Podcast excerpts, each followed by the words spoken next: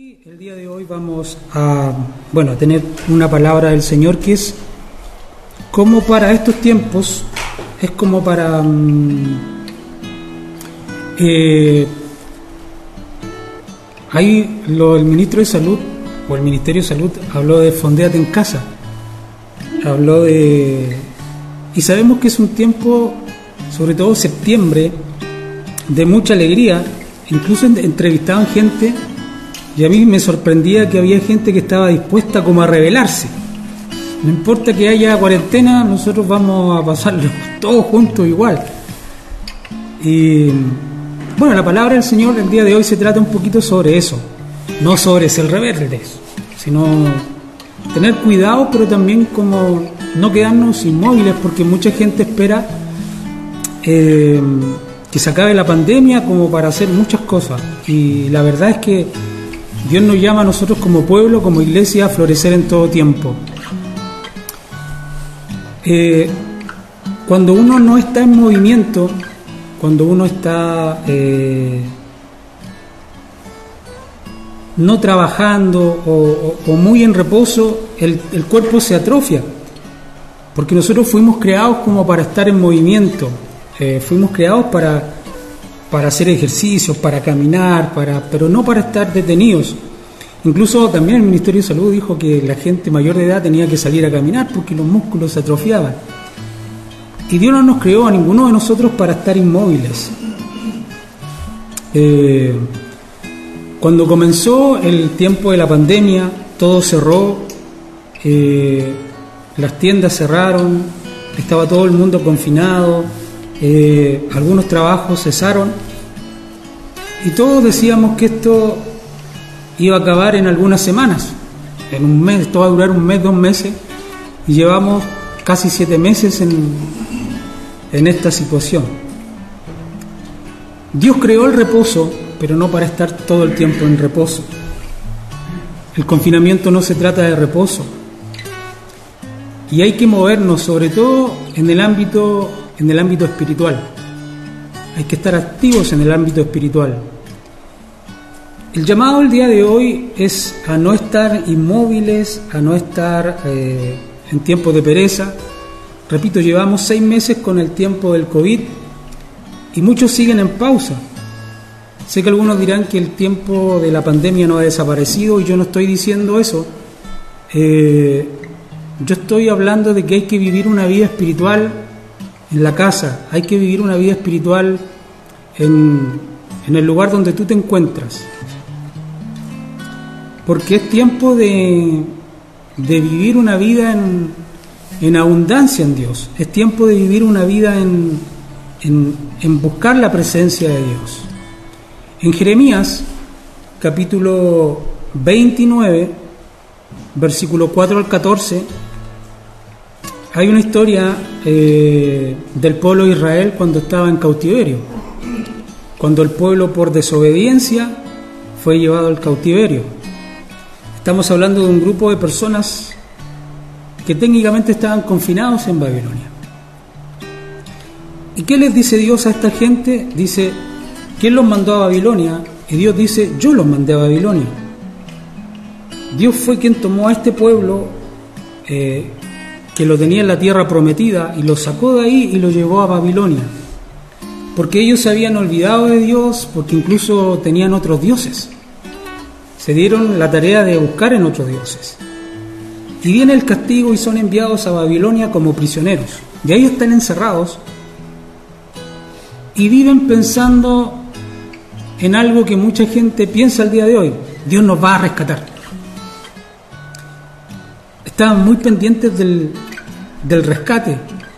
Y en ese tiempo, si ustedes buscan la palabra, lee Jeremías, el libro de Ezequiel, había muchos profetas falsos que decían, "Él- no hay que temer, Dios va a, volver a rescatarnos y nos va a llevar de, de vuelta a Jerusalén. Y estaban viviendo una vida inmóvil, una- no tenían una vida espiritual, eh, tenían una vida sin actividad, como muchos en este tiempo. Estaban esperando el rescate, como mucha gente esperando que Dios obre un milagro casi como, no sé, como se ve en el Antiguo Testamento y nos va a librar y nos va a meter en una burbuja. Y no se puede vivir de esa forma. En el versículo 5, Dios da una orden muy importante y espero que el día de hoy usted también la pueda atesorar en su corazón. Versículo 5 dice, edificad casas y habitadlas, plantad huertos y comer del fruto de ellos. ¿Qué les está diciendo Dios? Que no se queden inmóviles, le dice, ahí donde ustedes están, edifiquen casas, habítenlas, planten huertos, coman de los frutos de ellos, casaos, engendrad hijos e hijas, dad mujeres a vuestros hijos y dad maridos a vuestras hijas para que tengan hijos e hijas, y multiplicaos ahí, y no os disminuyáis, y procurad la paz de la ciudad, de la ciudad a la cual los hice transportar, y rogar por ella, y rogar por ella a Jehová, porque en su paz tendréis vosotros paz. Dios les está diciendo acá que aún en tiempos difíciles uno tiene que florecer.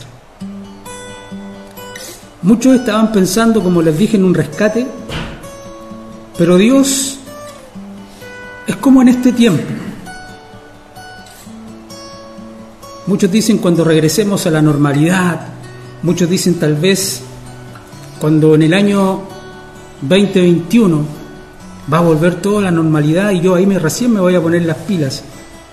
Pero vamos a especular, tal vez, solo tal vez,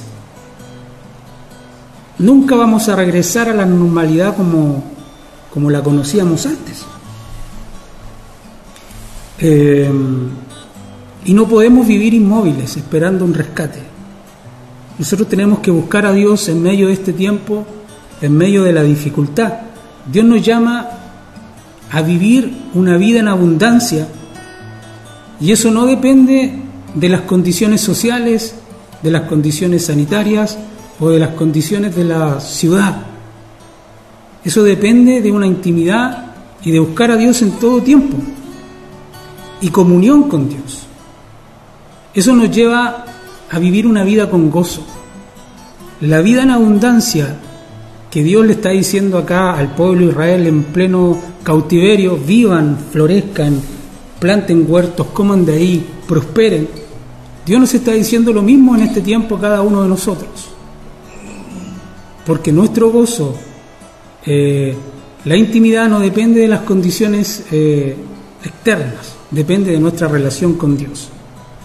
Aún en medio de tiempos difíciles, de pandemia, de dificultad económica, Dios está con nosotros, Dios está contigo, Dios está conmigo. En medio de lo que estamos viviendo hay que buscar la presencia de Dios. Los llamo, obviamente, hay que ser prudentes. Es tiempo, pero es tiempo de vivir y disfrutar la abundancia de Dios. Y esa es la fe de un cristiano, lo que tiene que buscar, buscar a Cristo buscar eh, su presencia y no esperar y no colocar fechas, ya el 2021, quizá el o cuando esté la vacuna.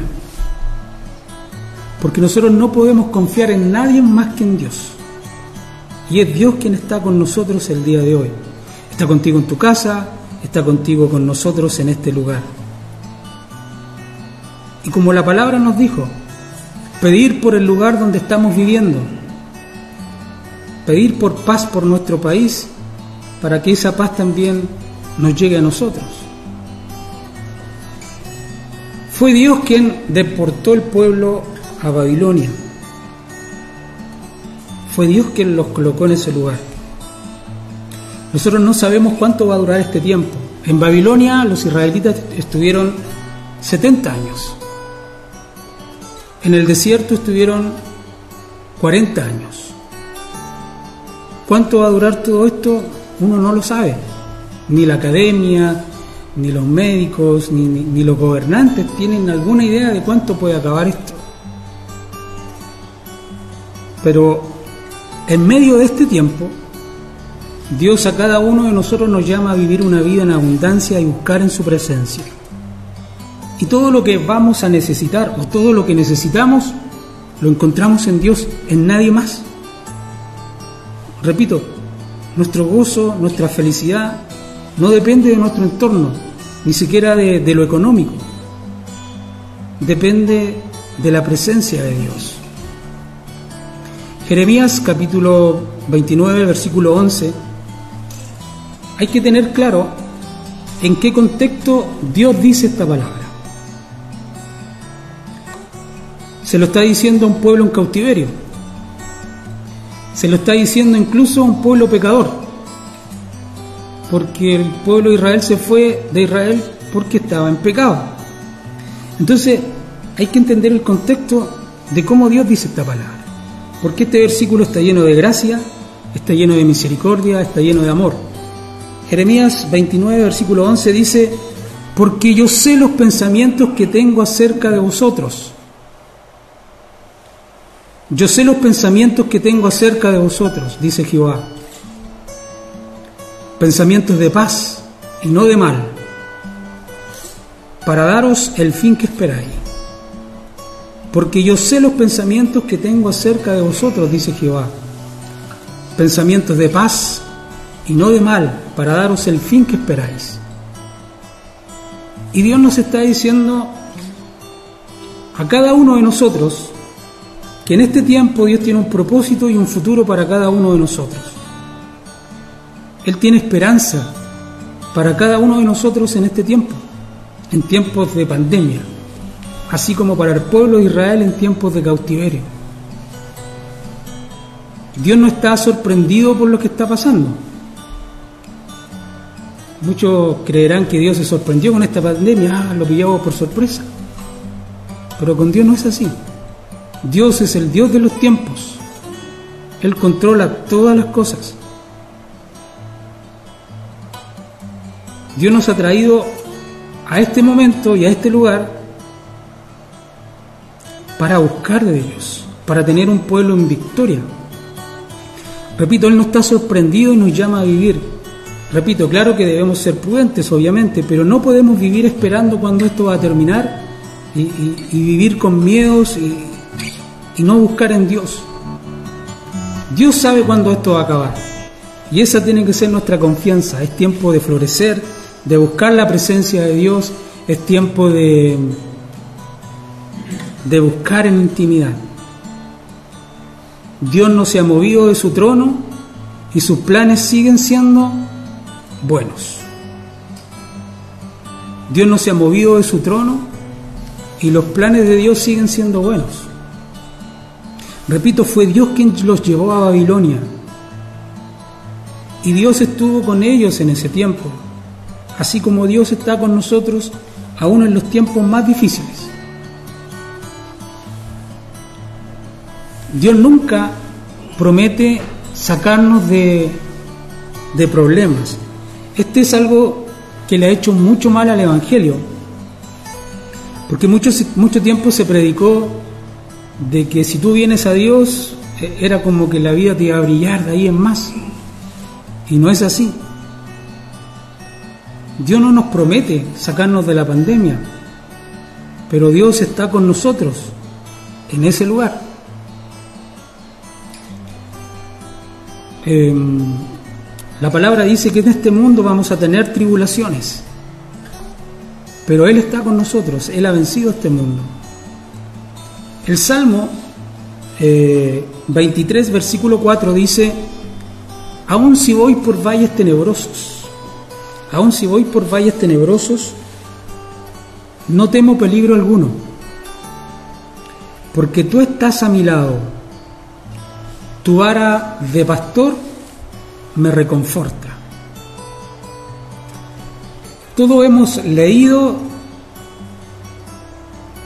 y dicho este versículo, pero hoy es el tiempo de vivirlo. Aun si voy por valles tenebrosos, no temo peligro alguno, porque tú estás a mi lado. Tu vara de pastor me reconfortará. repito, todo lo hemos leído, lo hemos dicho, pero ahora es tiempo de vivirlo. Tú y yo viviendo sin temor, sin ansiedad, porque, porque Dios está con nosotros. Tú y yo debemos vivir sin temor porque, porque Dios está con nosotros en medio de este tiempo, en medio de la dificultad. Eh, leía hoy día las noticias de la mañana que en los buscadores de internet aumentaron las, em, las búsquedas por ataques de pánico,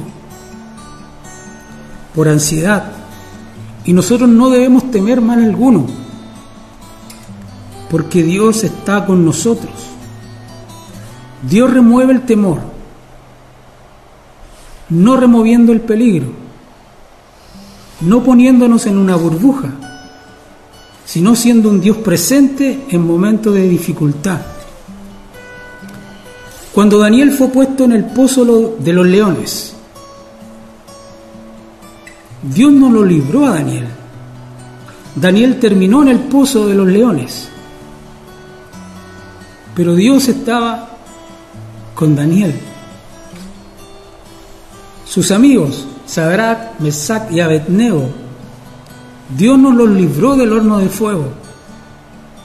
Terminaron en el horno de fuego. Pero Dios estaba con ellos.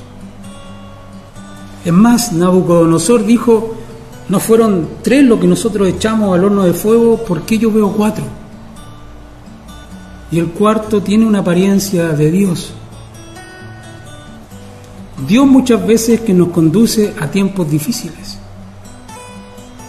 pero siempre es con un propósito. Siempre es con un propósito mayor. Fue Dios quien guió a Moisés para sacar al pueblo de Egipto. ¿Saben? Eh, si el mapa de Israel, ustedes lo pueden ver, pudieron llegar en línea recta, incluso saltándose el mar rojo. Y ustedes dicen, ¿por qué? Porque Dios es el que maneja los tiempos. Dios los desvió. Dios les mostró que Dios estaba con ellos, con ellos. Muchas veces Dios nos pone en circunstancias que para nosotros decimos, ¿por qué? Yo no me merezco esto. Pero Dios dice tranquilos que Él está con nosotros. Muchas cosas son para enseñarnos y para prepararnos y todo con un propósito. Debemos creer que en el lugar donde estemos y las circunstancias en que nos encontremos, si Dios está es un lugar seguro. En Deuteronomio 8 dice esto, 8.2, eh, y te acordarás de todo el camino por donde te he traído, Jehová tu Dios, estos 40 años. ¿Quién lo llevó? Dios. ¿Pudo ser un camino más cortito y más rápido? Sí, pero Dios lo quiso distinto. Para afligirte, para probarte, para saber lo que había en tu corazón, si habías de guardar o no sus mandamientos. Es tiempo de dificultad, en tiempos de pandemia, es tiempo en el cual nosotros tenemos que crecer en Dios. Si uno dice, ¿por qué estamos confinados? Bueno, Dios tiene un propósito. Y, eso, y ese propósito es conocer mucho más de Dios. Fue Dios quien envió a Abraham a una tierra desconocida para darle una herencia. Fue Dios quien llevó a Elías en medio de una sequía y de hambruna terrible a la casa de una viuda, y esa viuda solamente tenía para hacer dos panes y echarse a morir. Y cuando llegó él fueron tres. Y Dios los lleva ahí para sustentar a una viuda y a un niño.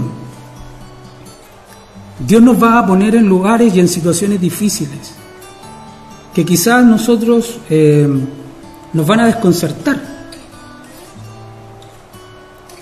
pero es para un futuro mejor. Es para buscar más en su presencia.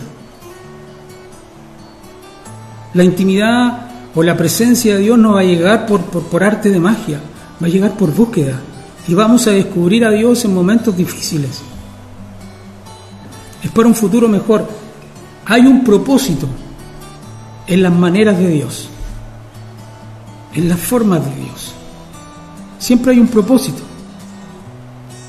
en las maneras que Dios tiene para con nosotros. Es tiempo, este tiempo, de buscar a Dios. Si volvemos a Jeremías, ¿qué Dios le dijo a su pueblo? Aparte de vivir y florecer, les dijo, tengan hijos, cásense, compren terrenos, hagan vida, planten negocios, hagan negocios, vivir en medio de una situación compleja, pero Dios está con ellos. Florezcan en tiempos difíciles. Pero también hay búsqueda de Dios. Versículo 12 dice, ustedes me invocarán y vendrán a, suplicarme y yo los escucharé. Me buscarán y me encontrarán cuando me busquen de todo corazón. Me dejaré encontrar, afirma el Señor, y los haré volver del cautiverio. Yo los reuniré de todas las naciones y de todos los lugares a donde yo los haya dispersado, y los haré volver al lugar del cual los deporté, afirma el Señor. Acá le está diciendo a un pueblo pecador, porque el pueblo de Israel no está ahí por ser buenos, estaban ahí por olvido. Les está diciendo que aunque estén en una situación difícil, Dios está con ellos. Y Dios se dejará escuchar si lo buscan. El pueblo de Israel se fue tras otros dioses, por eso estaba en esa condición. Dios los tomó de la tierra prometida, de la tierra que Él, que él les prometió, y los sacó de ahí para todos lados. Pero aún así, Dios dice, yo estoy con ustedes. Si ustedes me buscan, yo los me dejaré encontrar. Es tiempo de búsqueda de Dios. Si tú has dejado de buscar a Dios por mucho tiempo y vas a decir, ah, a mí Dios no me va a escuchar, estás equivocado.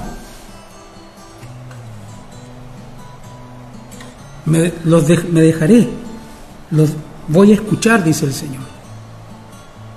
Este es un tiempo de búsqueda de Dios más que cualquier otro tiempo en la tierra, porque hay más tiempo en la casa, hay más tiempo en familia, eh, y buscar de su presencia es lo que nos va a sacar eh, de este momento, pero con gozo, con alegría. Porque todos los días Él tiene algo para nosotros. Debemos estar orando constantemente, es algo obvio. Debemos orar constantemente, leyendo su palabra, orando su palabra. Porque hay que orar la palabra de Dios. Él tiene muchas promesas para nosotros. Como el Salmo 24 que leíamos anteriormente, Señor, yo sé que tú me vas a liberar de, de la sombra de muerte, de todo mal, porque tú vas conmigo. Hay que orar esa palabra y buscar la presencia de Dios, enamorarnos de la presencia de Dios. Este tiempo es tiempo de búsqueda, es un tiempo es un tiempo que en la historia humana lo vamos a recordar por mucho tiempo y, va a ser parte de los libros de historia, pero para nosotros como cristianos va a ser un tiempo donde nosotros tenemos que florecer. No pensar en solo sobrevivir, sino que buscar de vivir en abundancia, una vida abundancia que solamente Dios sabe darnos. Es tiempo de regocijarnos, de vivir con gozo el gozo de la salvación de Cristo esté en nosotros. Siempre me acuerdo de una palabra que predicaba el pastor, el pastor, el hermano Nelson, que dice que el gozo es una característica del cristiano. Y creo que esto es algo en lo cual yo igual debo pedir perdón. Porque uno también se afana, hay ansiedad en este tiempo, sobre todo cuando uno lee las noticias de, del COVID, cuántos murieron hoy, cuántos contagiados, qué pasa en otros países, esto se va a acabar o no. Y, las noticias solamente vienen a entregarnos algo triste y nos entregan un panorama desolador de todo lo que estamos viviendo. Las noticias no nos dicen em, todas las personas que han sanado hoy y hay un titular de eso, sino que nos muestran los enfermos, los la gente que muere. Yo no puedo, yo no puedo cambiar lo que pasa a mi alrededor. No tengo el control de cambiar lo que está sucediendo en mi entorno. Pero sí puedo cambiar mi forma de ver las cosas, mi forma de hablar. Y solamente eso lo puedo conseguir con Dios. Dios va a ser quien va a dar el gozo aún en momentos difíciles. Yo sé que estoy diciendo algo que es muy difícil, porque Dios puso lágrimas, Dios puso tiempo para llorar, pero, pero vivir en gozo es distinto, hermano. Vivir en gozo echa fuera el temor, echa fuera la ansiedad. Tú vives con fe, vives esperanzado. El pueblo de Israel vivió 40 años en el desierto dando vueltas por ser negativos. Dios los tuvo que enseñar. Dijo, yo los llevé por ese lugar, pero era un pueblo negativo. Sus declaraciones eran de temor y de quejas. Y eso no es lo que Dios desea en nuestras vidas. En el libro de Números, capítulo 11, habla completamente de las quejas de un pueblo. El pueblo se empieza a quejar, a quejar. Y Dios escuchó esa queja. Y la palabra dice que Dios ardió en ira y su fuego consumió los alrededores del campamento.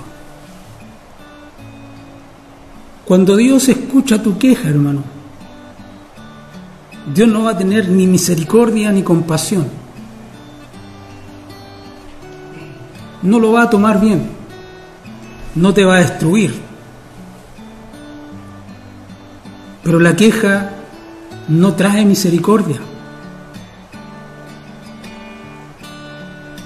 Nuestras quejas reflejan una condición espiritual.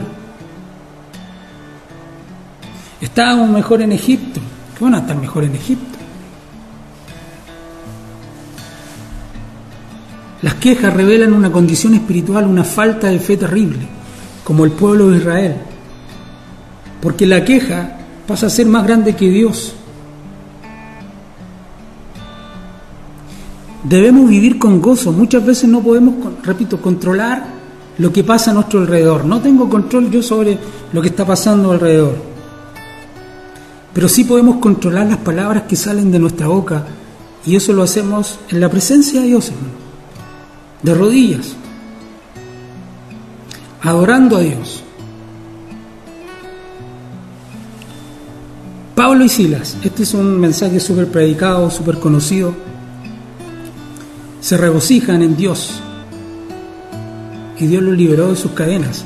Hechos capítulo 16, versículo 25 al 26 dice, a eso de la medianoche Pablo y Silas se pusieron a orar y cantaron himnos a Dios y los otros presos los escuchaban. O sea, cantando fuerte. De repente se produjo un terremoto tan fuerte que la cárcel se estremeció hasta sus cimientos. Al instante se abrieron todas las puertas y a los presos se les soltaron las cadenas. Pablo y Silas están acá en la ciudad de Filipos. Estaban ministrando a Dios, estaban predicando la palabra, estaban haciendo la voluntad de Dios. Y una mujer comenzó a molestarlos. Comienza a seguirlos, a molestarlos. Y Pablo se da vuelta y le dice, en el nombre de Jesús, sé libre. Y los dueños de esta niña, los que hacían dinero con esta niña, el capitalismo, lleno de demonios, armaron un alboroto. Y lo agarraron y los meten en prisión. Los ponen en el cepo. Y hubiera sido fácil quejarse, porque uno se cree muy bueno a veces. Porque estaban haciendo la voluntad de Dios ¿Y dónde terminan? Terminan en la cárcel. Pero ellos en medio de la prisión, de la presión y de la injusticia, comienzan a alabar a Dios. Están adorando a Dios y es tiempo de que nuestra boca comience a salir alabanza a Dios. En tiempos difíciles es cuando la alabanza fluye de manera más libre y rompe cadenas. Traguen veneno, dijo alguien por ahí. Soporten la injusticia. La adoración trajo libertad. La queja es condena. La oración da libertad, cambia nuestras circunstancias. Si adoras, si adoras y alabas a Dios, las cadenas de temor, las cadenas de ansiedad van a caer. Si tú alabas y adoras, las cadenas de ansiedad van a caer. El temor se va a ir de tu vida. Nuestro regocijo va a cambiar nuestra perspectiva de la vida y nos va a librar de la prisión, de la prisión del temor, de la incertidumbre, de la depresión. Es tiempo de alabar a Dios, hermano. Imagínate que las grandes mentes de este mundo no tienen control sobre lo que está pasando. Confía en Dios, hermano. Filipenses capítulo 4, versículo 4, Pablo dice, regocijaos, siempre, otra vez, lo digo, regocijaos. Y Pablo acá lo dice desde otra prisión, desde una prisión en Roma. Es tiempo de alabar a Dios, no importa tu circunstancia. Comienza a dar gracias a Dios por lo que tienes y por lo que Él te ha dado.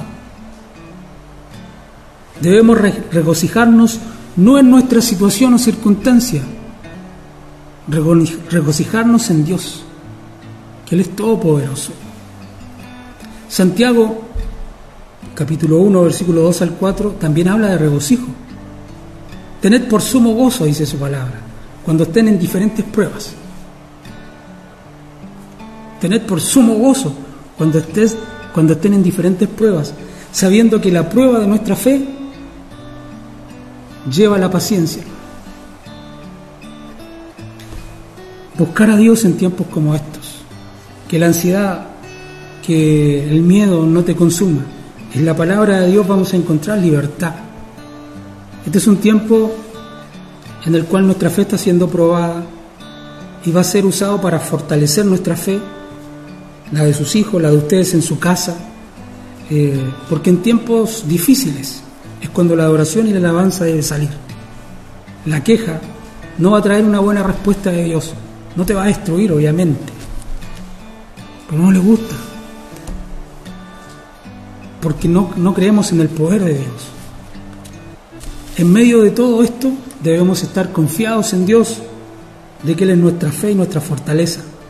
Y de que nuestra fe en este tiempo va a salir fortalecida. Él tiene propósitos. El profeta Habacuc, capítulo 3, versículo 17 al 19, también un, un mensaje bastante predicado, dice, aunque la higuera no florezca, ni haya frutos en las vides, aunque falle la cosecha del olivo y los campos no, produzcan alimento. Acá la tierra estaba mala, hermano. No había agua, las tierras estaban malas, los animales se morían, no había leche, aunque en el aprisco no hay ovejas ni ganado en los establos Aún así, aún así, yo me regocijo en el Señor, me alegraré en mi Dios, mi libertador. Señor omnipotente, es mi fuerza. Da a mis pies la ligereza de una gacela y me hace caminar por las alturas. Acá estamos hablando de un desastre económico y que quizá duró por mucho tiempo, porque ya no habían animales la tierra no estaba buena, no había nada, no había cosecha, animales, no había futuro en esa condición. Pero la palabra dice, aún así, me voy a regocijar. ¿Regocijarme en qué? ¿En la abundancia? ¿En mis condiciones? No, regocijarme en el Señor, porque Él es poderoso él es nuestro libertador. Y esa sequía también tenía un propósito, sacar lo mejor de Habacuc. Yo sé que se ven problemas muchas veces y se ven difíciles, pero tenemos un Dios que todo lo puede,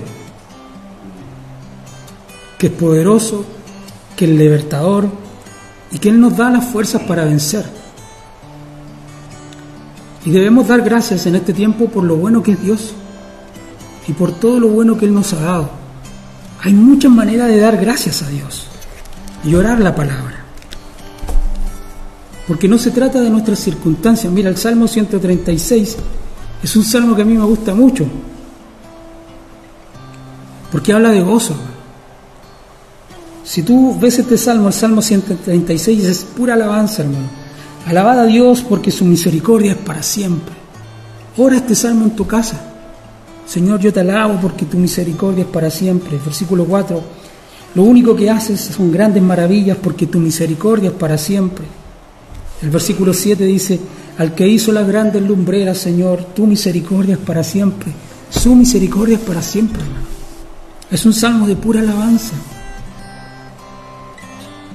con mano fuerte y brazo extendido, porque para siempre es su misericordia. Él hizo pasar a Israel por en medio de, él, porque para siempre es su misericordia. Si tú estás pasando un medio, momento difícil, vas a recibir misericordia de Dios. Ora este salmo en tu casa.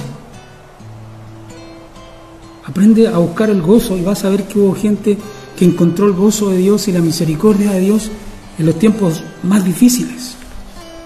Y repito, no se trata de las circunstancias, se trata de Dios. Es tiempo de profetizar.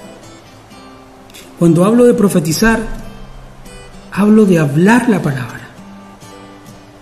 de llevar la palabra a nuestras circunstancias, llevar la palabra a lo que estamos viviendo. En Ezequiel capítulo 37, eh, Dios pone a Ezequiel en un lugar difícil. La mano del Señor vino sobre mí, su espíritu me llevó y me colocó en medio de un valle que estaba lleno de huesos. Me hizo pasearme entre ellos y pude observar que había muchísimos huesos, en ese valle, huesos que estaban completamente secos. Y me dijo, hijo de hombre, ¿podrán revivir estos huesos? Y yo le contesté, Señor omnipotente, tú lo sabes. Tú lo sabes. ¿Dónde lo llevó? ¿Al huerto del Edén? ¿A un lugar de árboles frutales? Dios lo puso literalmente en un cementerio. Cadáveres sobre la tierra y huesos por todos lados. Y la frase que dice Ezequiel, Dios, tú lo sabes, es muy fuerte y también es para nosotros en este tiempo. Repito, los, los gobiernos, la academia, la comunidad científica no tienen respuestas, pero Dios lo sabe. Dios sí lo sabe. Y Dios nos dice que nosotros tenemos que declarar su palabra, lo que Él dice. Él tiene muchas promesas para nosotros acá. Voy a seguir leyendo. Dice, entonces me dijo, profetiza sobre esos huesos y diles, huesos secos, escuchen la palabra de Dios. Así dice el Señor omnipotente a estos huesos, yo les daré aliento de vida y ustedes volverán a vivir. Les pondré tendones, haré que les salga carne y los cubriré de piel. Les daré aliento de vida y, hacer, y así revivirán, entonces sabrán que yo soy el Señor. ¿Y cómo hizo Ezequiel? Obedeció a la palabra, declaró la palabra, tal y como el Señor me lo había mandado. Profeticé, y mientras profetizaba, se escuchó un ruido que sacudió la tierra y los huesos comenzaron a unirse. Es tiempo de declarar la palabra de Dios. Este mismo salmo, el Salmo 136. Señor, tu misericordia es para siempre. Estamos viviendo tiempos difíciles, Señor, pero tu misericordia está conmigo. Señor, tu vara y tu callado me infunden aliento.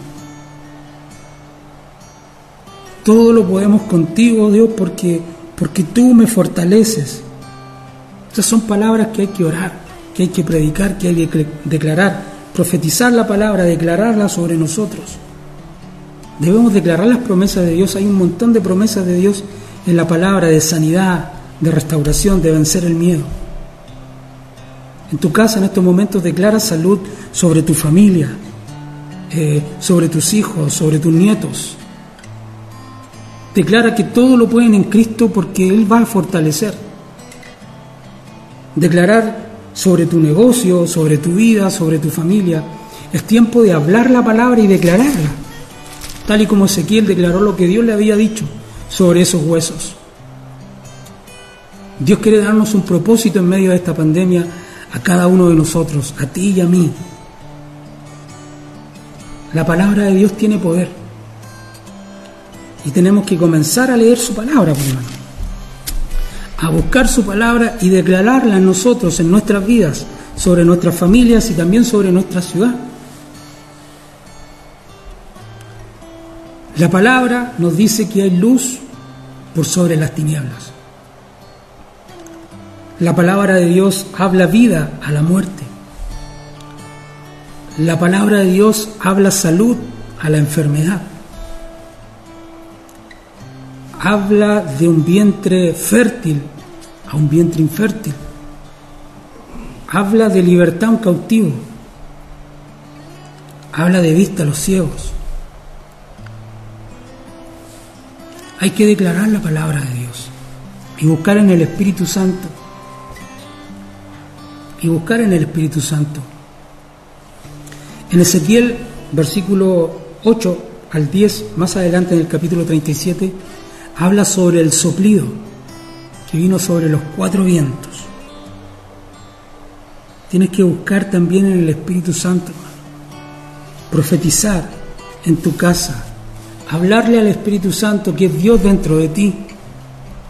Comienza, declara en tu casa, declara en tu vida. Este es un tiempo para vencer el miedo y la ansiedad, porque muchos dicen, no, esto va a pasar cuando llegue el 2021, el próximo año, pensando que el año nuevo todo va a cambiar. Que esto va a durar un par de meses porque ya hay vacunas.